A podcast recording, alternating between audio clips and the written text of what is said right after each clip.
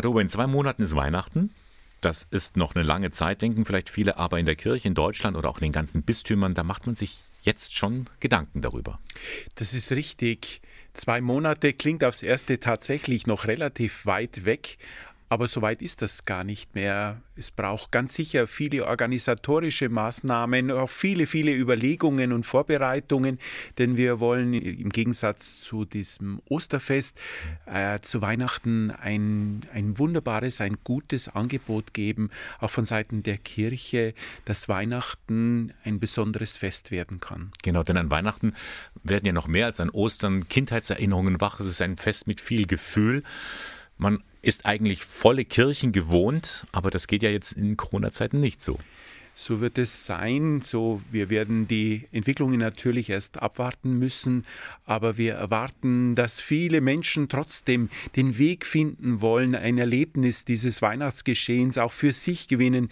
Wie Sie gesagt haben, sind Emotionalität, das Gefühl eines besonderen Lebensfestes, einer besonderen Kindheit oder auch jetzt im Laufe des Lebens ganz besonders in Zeiten, wo Nähe, wo das Gefühl, dass der andere andere für mich wichtig ist, nicht so spürbar ist durch die ganzen Distanzen, die man halten muss, durch die Masken, durch all diese Vorschriften.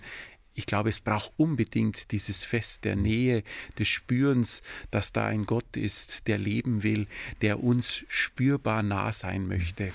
Die Planungen, die laufen ja jetzt natürlich erst so richtig an, aber können Sie schon so ein bisschen verraten, wo es hingehen wird? Auf was kann man sich freuen? Was ist vielleicht auch eine unerwartete Möglichkeit, wo Kirche präsent sein wird? Kirche möchte da sein und sie möchte auf vielfältige Weise da sein. Das Angebot, das in Vorbereitung ist, das beinhaltet natürlich Gottesdienste, die an den Weihnachtstagen und auch schon in der Adventszeit vorbereitet werden auch nicht nur in den Kirchen. Ich glaube, das ist schon das erste Element, das bei vielen Vereinen schon spürbar ist. Sie wollen auch nach draußen gehen.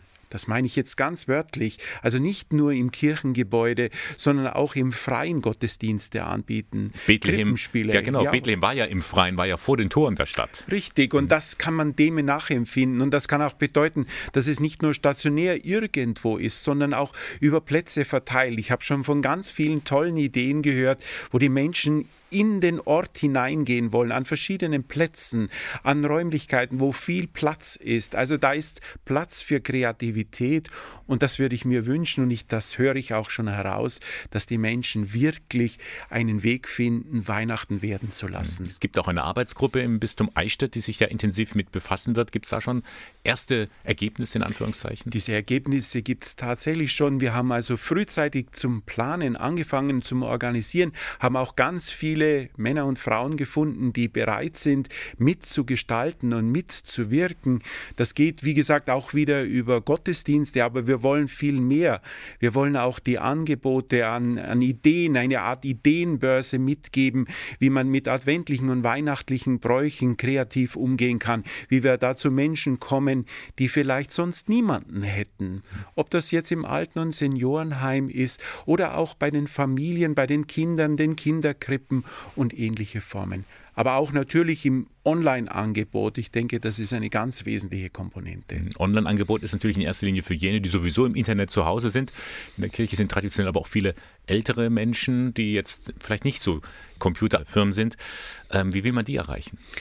Wir haben ganz bewusst äh, über die Pfarreien Angebote, die wir versuchen in schriftlicher Form, die auch kopiert werden können, in Form von Hausgottesdiensten, von kleinen Geschenken, von Briefen, die wir anregen wollen und auch Vordrucke geben, sodass Anregungen in den Pfarreien umgesetzt werden können. Also man kann festhalten, für die Pfarrer und für die hauptamtlichen Mitarbeiterinnen und Mitarbeiter wird der Heilige Abend äh, eine Herausforderung sein und stressig vielleicht auch. Das kann ich mir vorstellen. Vor allem auch in der Vorbereitung, mhm. weil das natürlich alles organisiert werden muss. Mhm. Aber ich spüre eine große Bereitschaft. In vielen Orten sind die Anfragen an uns schon herangetragen. Was machen wir? Was können wir machen? Mhm. Und ich habe auch schon von vielen, vielen Ideen gehört. Okay, wir werden natürlich auf dem Laufenden bleiben und unsere Hörerinnen und Hörer informieren, was da alles kommt und auch ein paar praktische Beispiele geben. Aber eins können wir jetzt schon festhalten, Pater Huber, Weihnachten fällt nicht aus. Das kann ich nur voll und ganz bestätigen und ich freue mich drauf. Herzlichen Dank. Alles Gute. Danke, wieder.